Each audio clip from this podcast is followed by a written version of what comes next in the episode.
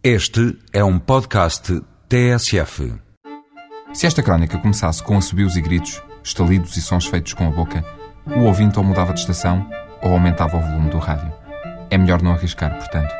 E também não se ia perceber o porquê do arraial sonoro. Para se entender bem, é preciso dar um salto ao campo. É preciso ir ver os pastores.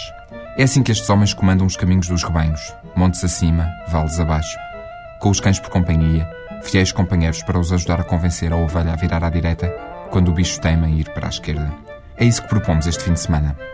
E não é apenas ver os pastores. É perceber um pouco mais sobre a tradição milenar que é a transumância.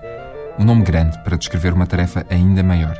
A condução de centenas de cabeças de gado por longas extensões, neste caso das aldeias da Serra da Estrela, para os campos da Raia, ali para os lados de Danha Nova. É aqui, na aldeia do Rosmanial, que decorre este fim de semana um seminário sobre cultura pastoril. Durante o dia de amanhã, a palavra é dada a etnógrafos e antropólogos, com palestras, colóquios, mesas redondas e debates. À noite é exibido o documentário Ainda há Pastores, de Jorge Pelicano. Mas o melhor está reservado para o dia seguinte, logo às sete da manhã. Tem o nome pomposo de Visita Temática sobre Pastores e Transumância, mas não é mais que uma aula prática sobre um tema que só se aprende com os anos. Do chocalho ao assobio, vai ouvir os sons que valem ordens, vai ver os cães do virar o gado e vai ficar a saber como é que uma pedra bem atirada e uma pontaria afinada podem fazer maravilhas para uma ovelha teimosa. E vai ficar a saber como se constrói uma choça de pastor para abrigar da chuva e os trabalhos artesanais que estes homens fazem para enganar o tempo.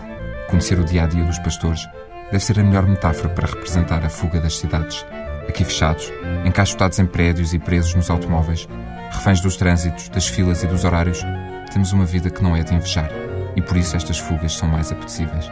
Informações e inscrições pelo site www.naturtejo.com ou pelo número 272 320 176.